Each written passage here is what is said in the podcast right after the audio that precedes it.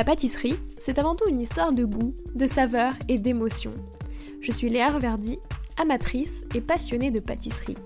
Mon défi, vous emmener avec moi à la découverte de ce qui fait vraiment un bon dessert. L'objectif ultime, trouver la recette parfaite qui fera fondre vos papilles à coup sûr. Vous êtes sur le point d'écouter un nouvel épisode de Papilles. C'est le podcast qui part à la rencontre des meilleurs chefs pâtissiers pour comprendre l'émotion et les saveurs qui les animent au quotidien lorsqu'ils créent leur dessert d'exception. Après cet épisode, à vous de laisser libre cours à votre imagination et de créer les desserts aux saveurs qui vous ressemblent tout en vous inspirant des meilleurs. Bonne écoute Bonjour à tous et à toutes, j'espère que vous allez bien. Cette semaine, direction la Champagne, et plus précisément Champillon, juste à côté de Reims. Mieux encore, aujourd'hui, on va parler de l'instinct. C'est sans doute la première composante de chaque dessert de Claire Andreux, la chef pâtissière du Royal Champagne. Claire ne fait pas seulement la pâtisserie, elle la vit. Elle ressent chaque produit, chaque préparation ou petite sauce qui pourrait le sublimer. Alors de sa passion, elle ne s'ennuie jamais et se laisse toujours porter par ses créations. Et vous l'aurez compris, parce qu'elle aime voguer dans l'instinct pâtissier, Claire aime par-dessus tout les desserts à l'assiette. Plus encore, elle adore les pré-desserts. Parce que tout aussi pensés que les desserts finaux, les pré-desserts ont un atout de taille, ils sont libres. Je n'en dis pas plus, je vous laisse découvrir la suite avec Claire. Alors, au menu de cet épisode, la pâtisserie, c'est d'abord de l'instinct. Comment crée-t-elle pour le restaurant et pour la brasserie? Et enfin, qu'est-ce qui fait un bon pré-dessert? Bonne écoute Bonjour Claire. Bonjour Léa. Comment vas-tu? Ça va très bien, merci. Et toi? Ça va aussi, merci beaucoup. Euh, bah, pour commencer, je te propose de revenir un petit peu sur ton parcours, mais vraiment au prisme des saveurs. Déjà, toi, c'était quoi ton dessert préféré quand tu étais petite? Alors, c'est pas hyper euh, original, mais c'est les crêpes. J'adorais les crêpes. Ma mère, elle m'en faisait souvent, donc euh, vraiment des crêpes à tout, quoi. Confiture, sucre, euh, chocolat. J'en ai mangé des tonnes et je peux toujours en manger des tonnes. Est-ce que tu as un parfum de crêpe préféré? Ah, j'adore avec la confiture de framboise. Est-ce que du coup, c'est quelque chose que tu fais souvent Des crêpes chez toi? Non, jamais. T'en manges, mais chez les autres. J'en mange, mais je laisse les autres les faire. c'est vrai que c'est mieux, remarque.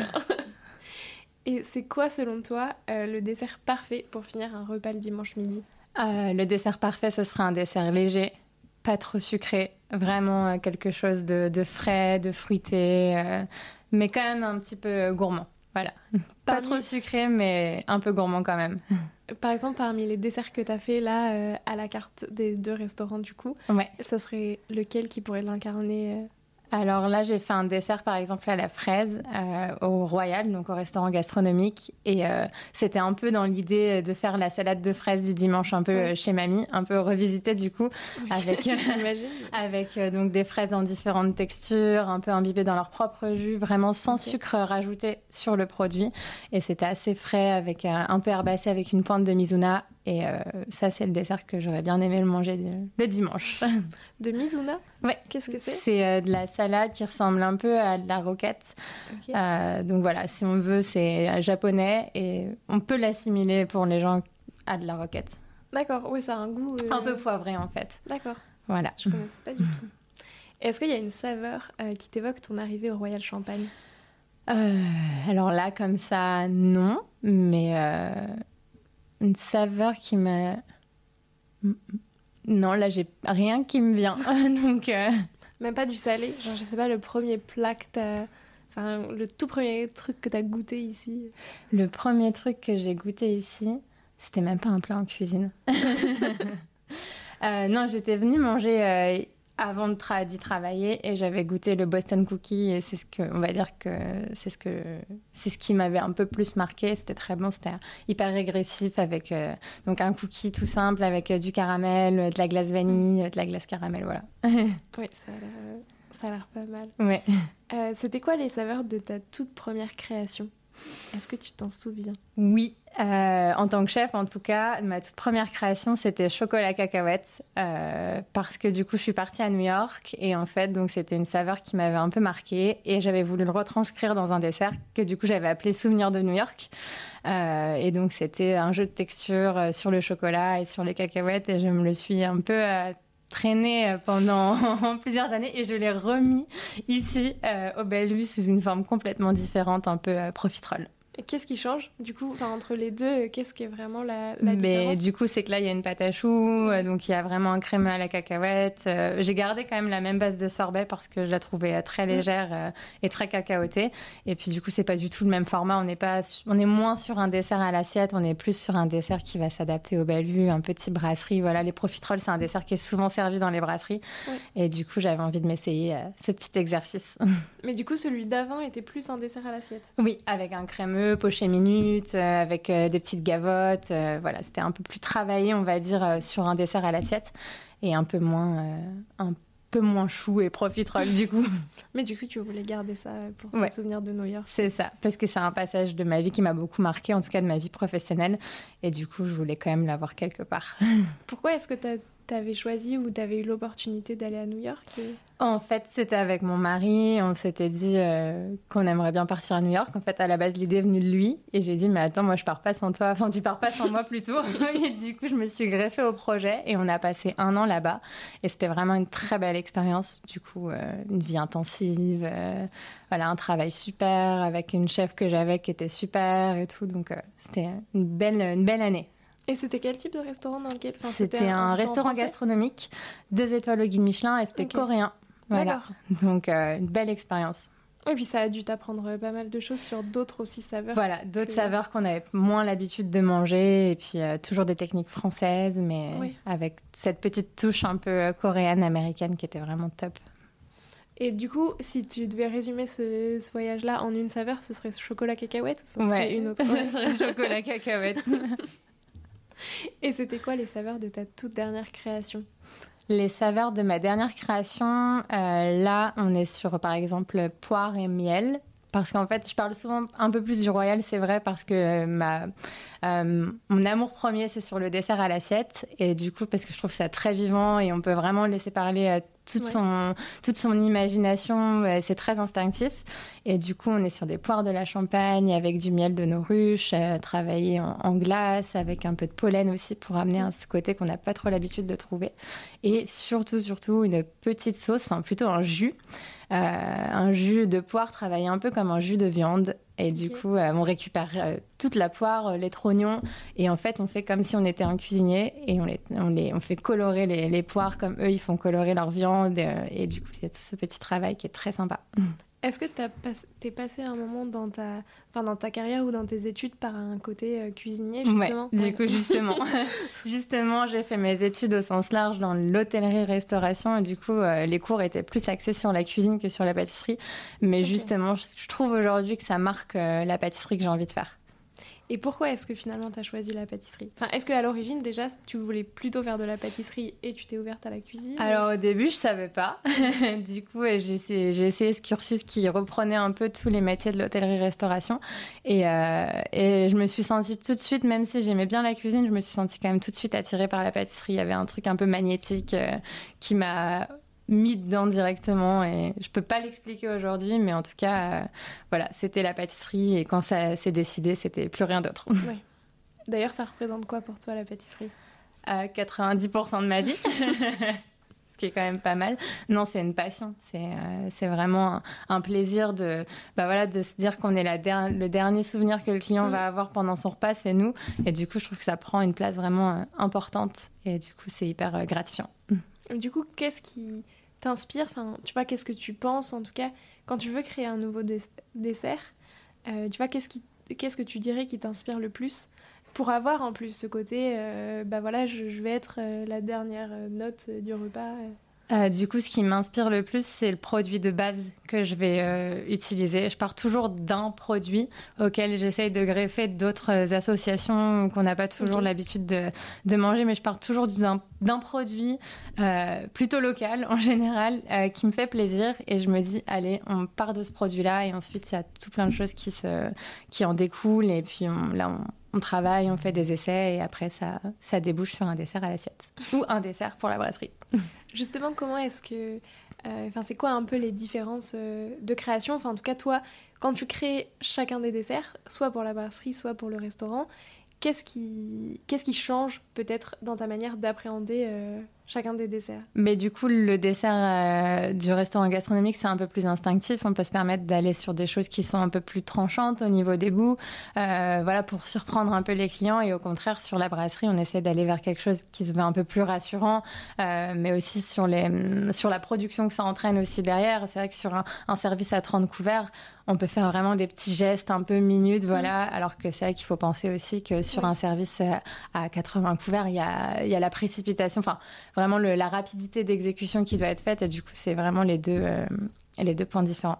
Est-ce que toi, ça te nourrit d'avoir ces deux facettes un petit peu de la création et justement par rapport à, euh, à, à, tes expériences précédentes où tu pouvais pas forcément avoir ça, est-ce que ça te nourrit d'avoir ce côté, euh, bah, en fait, finalement, le fait de devoir faire, comme tu dis, tu vois, sur un service plus gros quelque chose de plus rassurant, etc. Ça, ça, a changé aussi un peu parfois ta manière de faire des desserts à l'assiette. Ben, c'est encore plus excitant parce que du coup, il y a le double challenge. Quoi. Donc, euh, c'est aussi euh, hyper important de savoir s'adapter et de, voilà, de proposer aussi des choses qui soient réalisables du côté brasserie.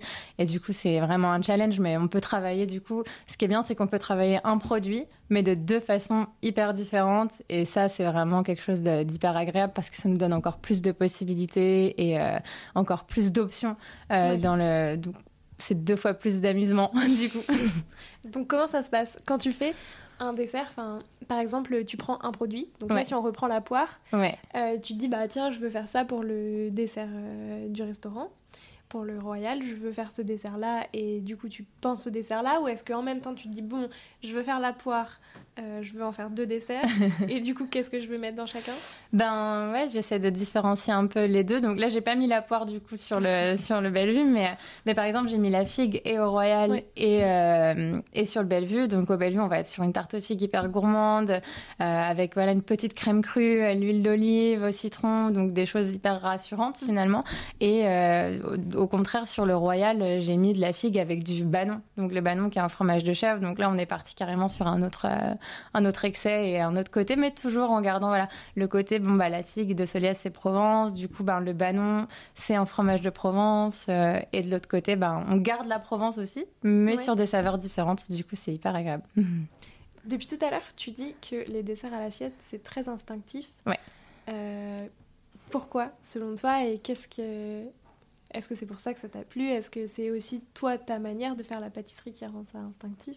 Peut-être que c'est ma manière qui rend ça instinctif. Il y a des, grands chefs pâtissiers qui font ça peut-être un, peu plus minutieusement.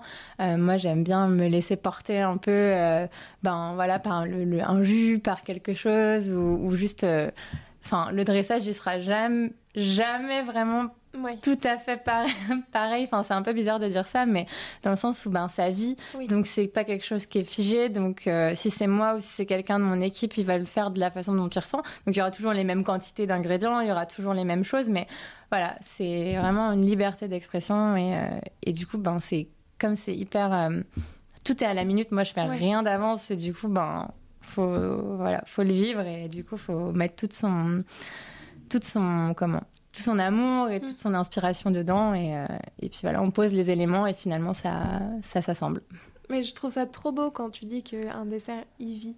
Tu vois et c'est vrai que finalement, euh, bah, quand tu penses euh, un dessert même de boutique, faire une tartelette, ça vit moins effectivement. Oui, c'est un peu plus figé. Et du coup, je trouve qu'il y a cette vie un peu plus qui est présente aussi dans un dessert à l'assiette. Et c'est moi ce qui m'anime le plus. C'est peut-être mon côté cuisinier qui parle.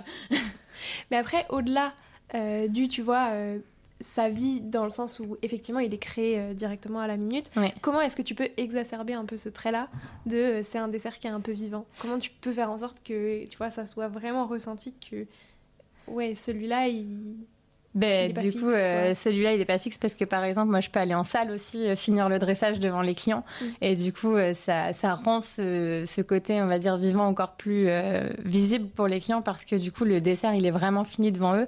Par exemple, la figue, je vais la couper devant eux et du coup, enfin, elle va s'ouvrir et du coup, on voit toute la chaleur qui s'en dégage et avec la sauce qui est froide. Du coup, il y a, y a un vrai jeu de visuel et du coup, c'est ça qui rend aussi le côté un peu plus vivant, plus visible.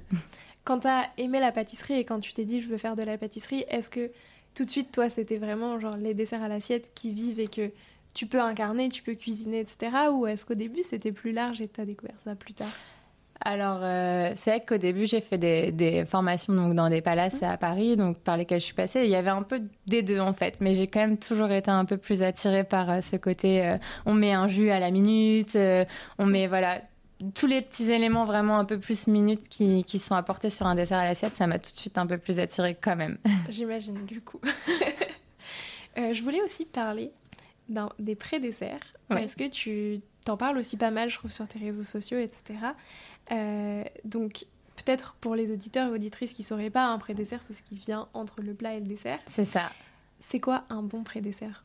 C'est quelque chose de frais, d'acide, de percutant en fait, qui vient vraiment euh, remettre le palais à zéro. En fait, il s'est passé plein de choses avant, plein de saveurs, voilà, dans la cuisine et du coup il y a eu euh, beaucoup d'informations et pour moi un bon pré-dessert c'est quelque chose qui vient un peu réinitialiser un petit bouton reset en fait sur le palais euh, qui vient préparer justement au dessert après. Comment tu fais ça Euh, bah, souvent, on va utiliser des. Déjà, c'est petit, c'est vraiment un peu comme un, trou normand. Donc, pour moi, forcément, il y, a, y, a, un sorbet. Pour moi, je vois pas ça sans, sans petit sorbet, voilà, sans quelque chose de fruité. C'est fruité, il y a, y a un sorbet, c'est léger c'est pas quelque chose de lourd ou vraiment euh, par exemple j'en ai fait un euh, que j'adore c'est euh, du lait ribot. Donc c'est mm. déjà un, lait un peu acide où il y a cette acidité lactique. Donc en, espuma avec un petit sorbet au fromage blanc et zeste de bergamote. Ça va bientôt être la saison des agrumes en plus. Donc j'ai hâte. Et avec ça je mettais une petite vinaigrette avec de l'huile d'olive du citron caviar et des petites meringues vraiment pour apporter un peu de croquant. Et là c'était vraiment quelque chose de d'hyper frais. Et moi, à mon sens, un, un bon pré-dessert, c'est frais, quoi. C'est frais et pas sucré. Surtout pas sucré. Mais du coup, de l'acidulé aussi, pas mal. Ouais, acidulé. Je trouve que ça permet bien. C'est des saveurs qui permettent vraiment de, de tout remettre à zéro, quoi. Et à quoi est-ce que tu penses, toi, et à quoi est-ce qu'il faut penser en règle générale quand on fait un pré-dessert? Il faut penser que c'est la première chose que le client il va manger quand il va commencer la partie dessert. Donc il faut que ce soit vraiment, euh, c'est pas quelque chose à laisser de côté quoi. Enfin, il faut vraiment que ce soit percutant et euh, et en fait voilà, c'est le premier pas sur le dessert. Donc euh, il faut que ce soit bien fait. Et qu'on ait autant de, enfin, tu vois par exemple, faut avoir autant de texture etc qu'un dessert, enfin que, pas forcément. Enfin, ça peut être quelque chose de très simple, mais mais moins de moins de texture que sur un dessert, moins peut-être complexe aussi que sur que sur un dessert, mais il faut vraiment que ça que le client se dise ah ok. Genre on passe à autre chose là. Du coup on passe on passe sur quelque chose de frais ou et voilà. Et mm. du coup qu'il ait cette sensation de se dire euh, ok j'arrive sur la partie dessert c'est frais ça me fait du bien parce que souvent avant ils ont bien mangé. Il y en a qui, certains qui prennent du fromage. Donc euh, quand ils arrivent à la fin du repas faut vraiment pas les gaver. Faut pas les gaver du tout. Et il faut vraiment leur faire sentir un tout petit peu plus léger.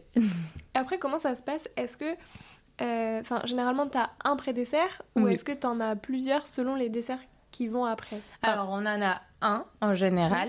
Euh, qui peut changer du coup en fonction des saisons. Enfin, c'est vraiment un pré-dessert comme c'est pas marqué sur la carte. Encore une fois, c'est pas quelque chose d'inscrit. Du coup, ça peut être vraiment au gré de nos humeurs, quoi. Du coup, on peut le changer comme on veut, quand on veut. Il n'y a pas de il n'y a pas de règle en fait. Et du coup, c'est aussi quelque chose que j'aime bien parce que je peux challenger un peu mes équipes aussi dessus en se disant tiens et tout, propose-moi un pré-dessert que toi tu auras envie de manger.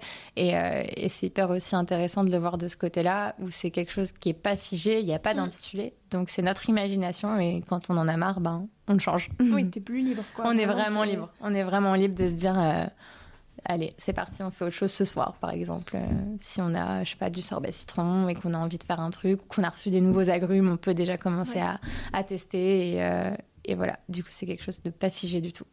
Donc encore mieux. encore mieux. encore mieux. Vraiment encore mieux.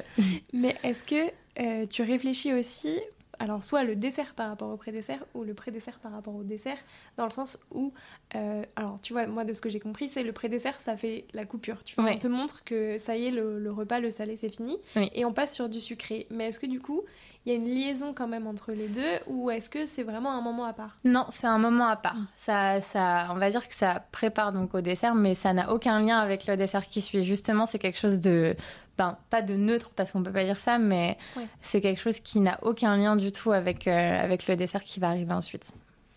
Tu as dit tout à l'heure que, euh, genre par exemple, tu as une, un sorbet citron qui est arrivé, tu peux te dire, euh, ben, on va faire un pré-dessert pour ce soir. Ouais à quel point tu peux les faire vraiment en mode last minute. Surtout par rapport au dessert qui, j'imagine, demande quand même pas mal de préparation, de temps, tu vois, à imaginer. Eh ben par exemple, on a des clients qui sont allergiques à quelque chose. Et du coup, ben là, on se dit, euh, OK, il faut réagir maintenant tout de suite. Donc, on est une pâtisserie, donc on a toujours plein de choses autour de nous. Et donc, c'est à ce moment-là où vraiment on peut se dire, allez, euh, voilà, on a, on a ça et on va faire ça rapidement. Bah, une petite vinaigrette, ça se fait hyper rapidement avec du citron caviar, par exemple, ou des choses comme ça. on a ça peut hyper, ça, ça peut s'adapter hyper rapidement dans le sens où dès qu'on a un client qui ne va pas manger euh, ce qu'on aura mis dans le pré-dessert, euh, ça peut se jouer à quelques heures, voire quelques minutes, quoi. Mais du coup, ça c'est pareil pour le dessert. Ou est-ce que, est-ce que d'ailleurs vous avez, tu vois, par exemple, des, ben, des desserts un peu, enfin, pas prêts, mais admettons quelqu'un arrive en te disant euh, je suis allergique au lactose. Alors, il y, y, a des desserts qui peuvent s'adapter. Donc, par exemple, le dessert à la figue est déjà sans gluten. Donc euh, le lactose, il est seulement dans la glace, donc on peut juste remplacer la glace par un sorbet, par exemple, sans vraiment. Enfin, ça va changer le dessert, mais on peut déjà s'adapter sur mm. des choses comme ça. Et bien sûr, après, on a des petites, euh, des petits desserts qui sont déjà. qui sont déjà prêts, on va dire, pour nos clients qui malheureusement, ben, sont, il y a des allergies mm. euh, au lactose, au gluten, et c'est aussi un aspect de la vie d'aujourd'hui bah qui prend de plus en plus de place. Donc déjà, c'est bien si on anticipe un peu ces petites choses-là en le faisant naturellement sur certains desserts. Et puis bah, sinon, on a vraiment des, desserts qui sont adaptés.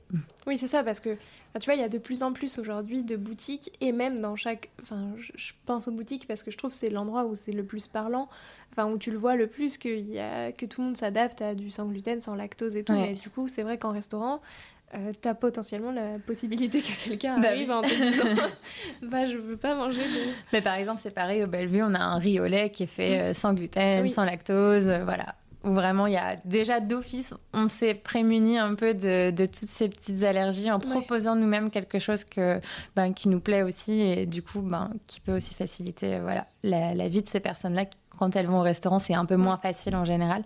Et du coup, si on a déjà des solutions, si on est déjà prêt, eh ben, c'est hyper fluide. Puis c'est chouette parce que je trouve en plus, tu regardes la carte, tu as aussi un peu l'impression que tu as été prêt en compte. Exactement. Dans le sens où tu te dis, bah voilà, je ne mange pas ça, euh, au moins je j'ai quand même un dessert qui est proposé. C'est ça. Sans se dire, euh, bon, ça va être la surprise, on verra. c'est ça. Non, mais puis on a toujours aussi beaucoup de sorbets qu'on fait maison, donc c'est pareil, on peut directement proposer déjà, ne serait-ce qu'une belle assiette de sorbet, ça fait toujours plaisir. Dans le sorbet cacao, ben, du coup, il n'y a pas de. Il n'y a pas de, lait, il n'y a pas de crème, il n'y a pas tout ça, il n'y a pas de beurre non plus. Donc, c'est des choses comme ça qui, en fait, c'est des petits réflexes qu'on prend avec le temps d'exclure certains, pas sur tous les desserts bien sûr, mais d'exclure certains, ben, de la farine ou de la crème ou quoi, sur certains des desserts. Et du coup, euh, on a le réflexe quoi. Non mais c'est chouette. Qu'est-ce que euh, tu aimerais, admettons, euh, je sais pas, dans, dans 10 ans n'importe, que on retienne de ta pâtisserie?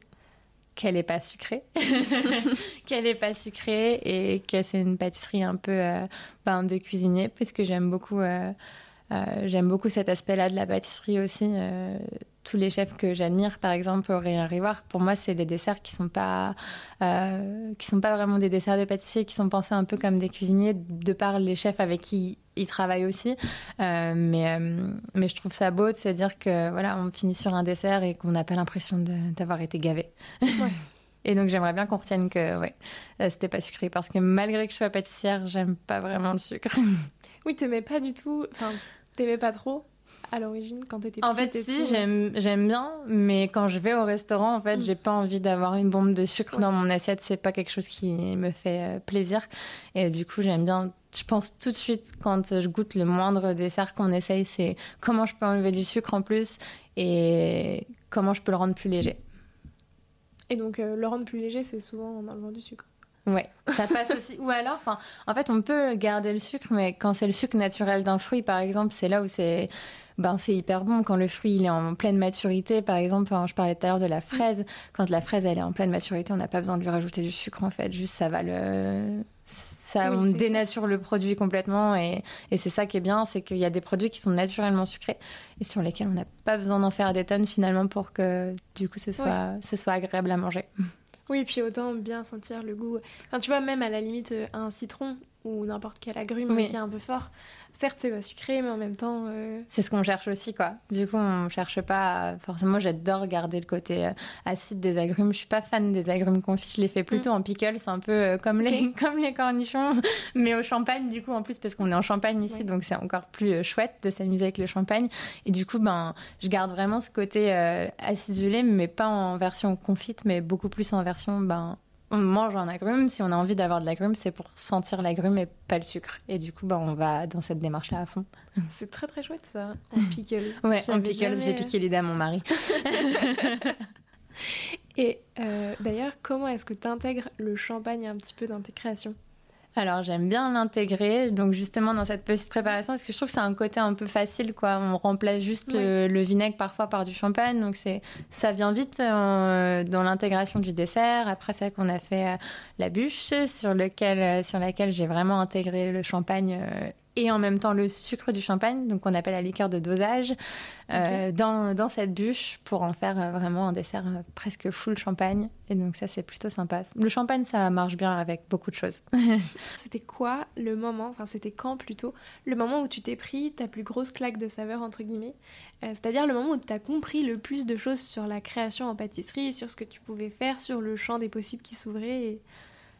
Oula, alors ça c'est une bonne question, mais moi il y a un truc que j'adore faire, c'est aller manger dans les restaurants. Et je trouve qu'on prend toujours une claque, quoi qu'il arrive, on découvre toujours quelque chose. Euh, moi j'adore, enfin vraiment, euh, j'adore mon métier et c'est vrai que j'adore aussi aller découvrir ce qui se fait ailleurs. Et là on se dit toujours qu'il y a toujours plus à faire en fait. Est-ce que c'est là que tu puises une partie de ta source d'inspiration? Ouais, on s'inspire toujours euh, des endroits où on va. Alors, on reprend pas forcément les mêmes, euh, les mêmes éléments, mais c'est vrai qu'il y a toujours peut-être un geste de service ou des choses comme ça qui sont hyper inspirantes. Et, euh, et pour moi aussi, ça fait partie de, du fait de se cultiver, d'aller manger dans d'autres restaurants, de voir ce qui se fait et de se dire Ah, mais j'aurais pas pensé, mais limite, j'aurais voulu y penser. du coup, je trouve ça assez. pour moi, chaque fois qu'on va expérimenter une nouvelle table, c'est toujours vraiment positif. D'ailleurs, c'est quoi euh, le dessert qui t'a le plus marqué, que tu as dégusté d'un autre pâtissier Le dessert que j'ai dégusté, c'était il n'y a pas si longtemps que ça. C'était au Cheval Blanc, Maxime Frédéric au Limbar. Il faisait un dessert autour du beurre. Enfin, de c'était une espèce de tartine de beurre dans un dessert et c'était incroyable. oui, puis surtout, ça, c'est assez. c'est hyper régressif. Euh, du coup, tout le monde connaît la tartine de beurre, mais personne ne la connaît comme ça. Et vraiment, là, là, on prend une claque parce que la glace au beurre, j'aurais voulu y penser. Ouais, la glace au beurre, euh, je sais plus, il y a quelqu'un aussi qui m'en avait parlé et ben, tu penses une glace au beurre, ça te paraît un peu. Ouais. Euh, Mais j'adore cette idée d'avoir revisité le, pain beurre euh, dans un dessert. Pour moi, c'était un truc. ça avait l'air simple, mais il y avait tellement de travail et du coup, c'était dingue. C'est ça. c'est quoi d'ailleurs, toi, l'ingrédient que tu préfères travailler? Tu vois, celui dont tu pourrais pas te passer Les fruits. Les fruits en général, vraiment tous les fruits. Je, ne pourrais pas m'en passer. J'adore ça, j'adore les manger, j'adore les cuisiner. Euh. Et du coup, euh, je trouve qu'en fait, un fruit, ça peut tellement se cuisiner, du coup, que je pourrais pas m'en passer. Surtout par rapport au chocolat J'adore le chocolat, mais vraiment, je trouve que les fruits, ça offre tellement de, possibilités. Et puis, les saisons, elles sont toujours différentes. Et à chaque fois, il y a, y a tellement de choses euh, qu'on peut jamais s'en lasser. oui, c'est ça. Puis tu as vraiment plein de fruits avec plein de textures. il y a des jeux de, textures. On peut vraiment faire euh, tout ce qu'on veut avec des fruits. D'ailleurs, est-ce que tu préfères faire euh, des desserts plutôt monofruits, enfin autour de un fruit, genre euh, la figue, la fraise, ou est-ce que tu aimes bien mélanger plusieurs fruits dans un dessert? Je suis très monofruit. je suis très monofruit. J'aime bien, j'aime bien juste me dire je pars d'un seul fruit et j'essaie d'en faire quelque chose de bien et de le sublimer au maximum. Et avec d'autres petites saveurs. Ça peut être des poivres, ça peut être des épices, ça peut être plein de choses, mais un fruit, ça peut faire déjà tellement de choses sur un fruit que du coup, pour moi, c'est compliqué d'en mettre plusieurs. c'est vrai. Euh, et est-ce que, au contraire, il y a un ingrédient, pas que t'aimes pas, mais qui est plus compliqué à appréhender? Dans le sens où t'as pas forcément, ou alors ça a mis du temps de trouver la bonne manière euh, de le travailler, tu vois, pour justement lui rendre euh, vraiment hommage? Alors là, comme ça, euh, j'ai pas, j'ai peut-être pas encore trouvé. je trouve que c'est toujours compliqué de travailler, par exemple, les poivres en pâtisserie. Enfin, et c'est quelque chose sur lequel j'aime bien me, me, challenger un petit peu. Les, les, épices, ou c'est toujours, je trouve que c'est un peu plus compliqué de trouver un équilibre avec une épice. Il faut le doser en fait. on peut parfois faire l'erreur d'en mettre trop ou alors pas assez et du coup ça n'a plus de sens. Enfin voilà, c'est assez compliqué. Est-ce que tu as un des poivres malgré tout que genre t'aimes bien et que tu trouves plus simple, tu vois euh Le poivre de Timut c'est le plus mm. simple à travailler. enfin, on peut, on peut en mettre partout, mais pas partout. Mais voilà, c'est le plus simple. Mais là, par exemple, avec notre nouveau chef sommelier, j'avais bossé un dessert euh, pour un événement à Épernay et on avait pris le poivre rouge du Penja. Et du coup, c'était trop cool d'appréhender ce nouveau poivre en accord avec le champagne qui allait être servi sur ce moment-là. Et ça, c'était assez sympa. Ça, comment est-ce que tu avais, enfin, qu'est-ce que tu avais fait euh, à ce moment-là C'était quoi le dessert Du coup, c'était un dessert poire euh, et poivre. Voilà, mm. poire et poivre, simplement.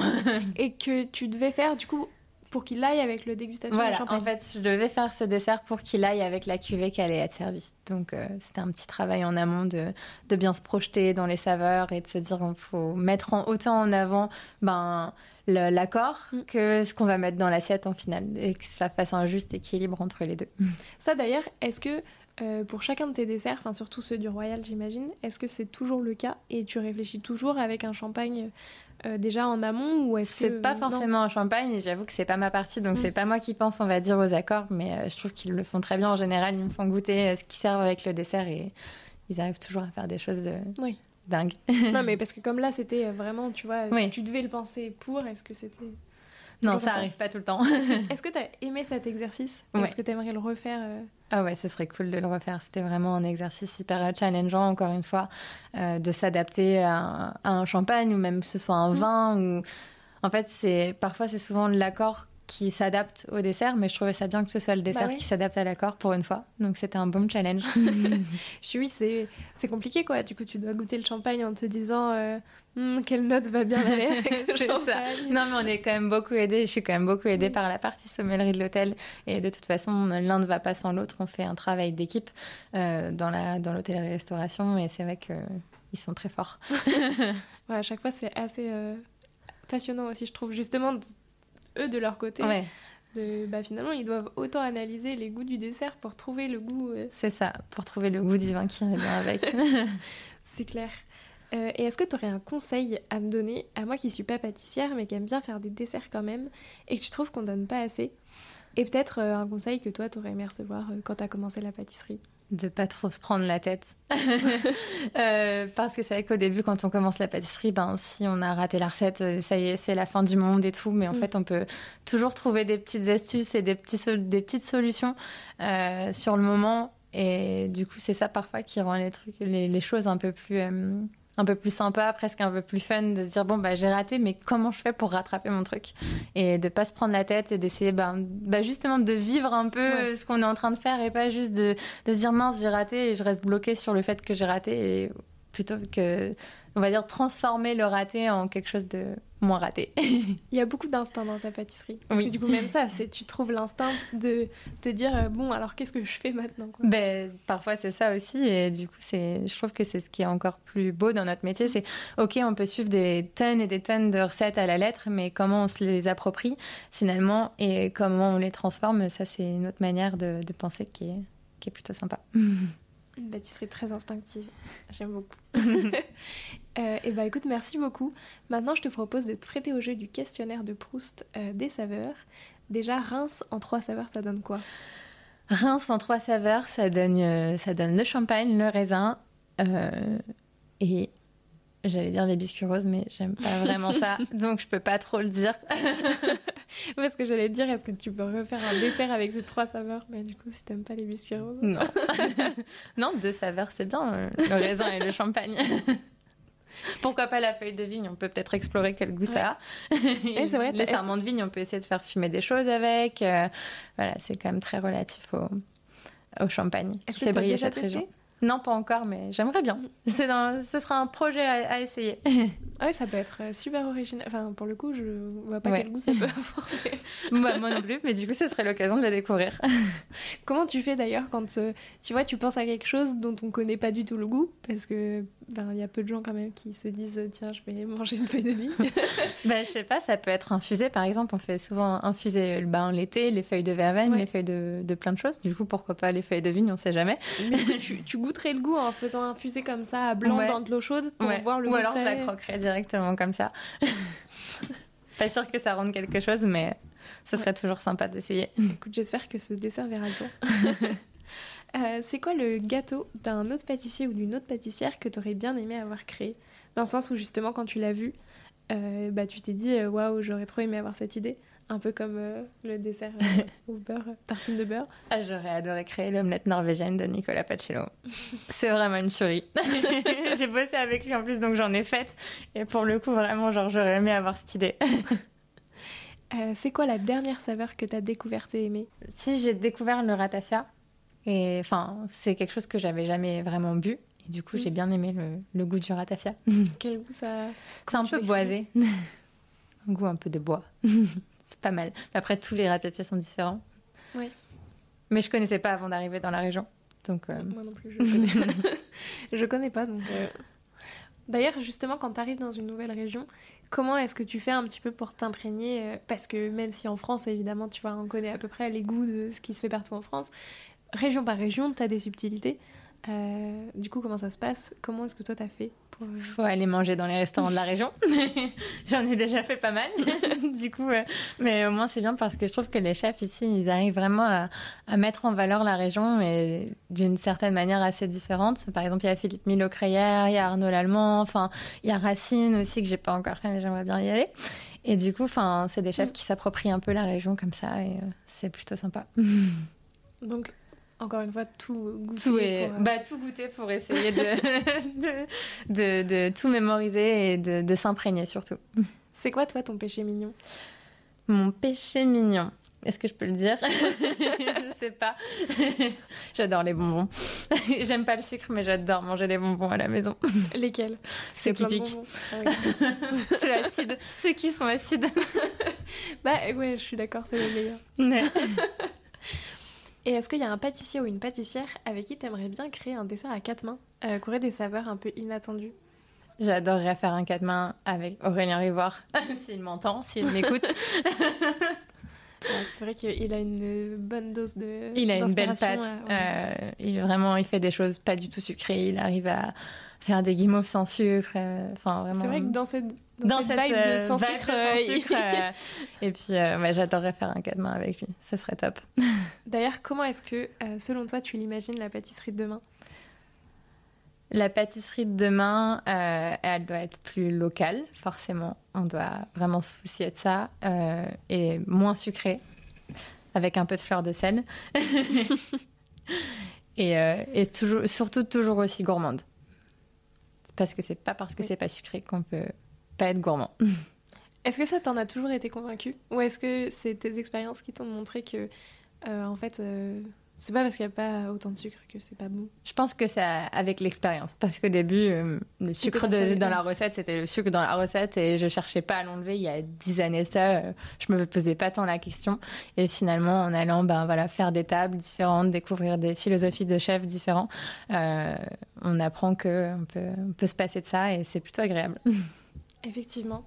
Euh, J'ai cinq dernières questions. T'es plutôt vanille ou chocolat?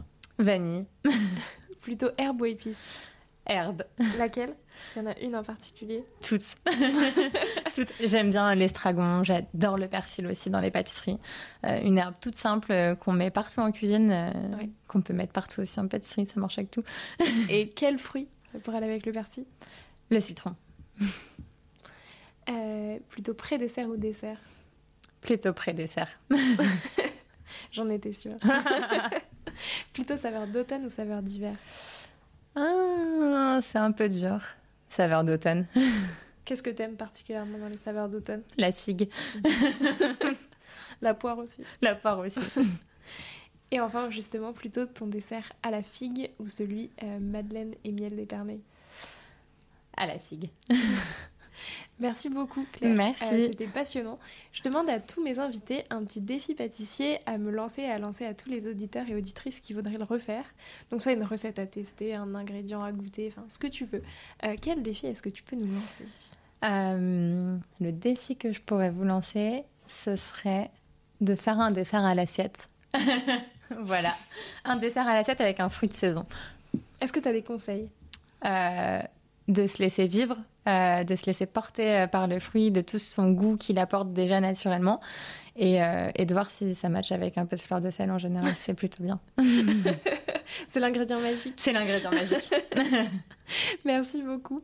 Euh, je te laisse le mot de la fin. Est-ce qu'il y a quelque chose que tu voudrais ajouter pour clore cet épisode? Non, je pense que ça a bien, on a bien déjà parlé pendant une heure. Mais en tout cas, si je devais dire un mot de la fin, ce serait que la pâtisserie, c'est des recettes, mais c'est aussi beaucoup de plaisir et d'instinct. Donc, il faut se laisser porter parfois. je sais déjà quel titre je donnerai à cet épisode et il y aura instinct dedans, c'est sûr. Merci beaucoup. De rien. J'espère que cet épisode vous a plu et moi je vous dis à la semaine prochaine en compagnie d'Anthony Chenoz. Prenez soin de vous.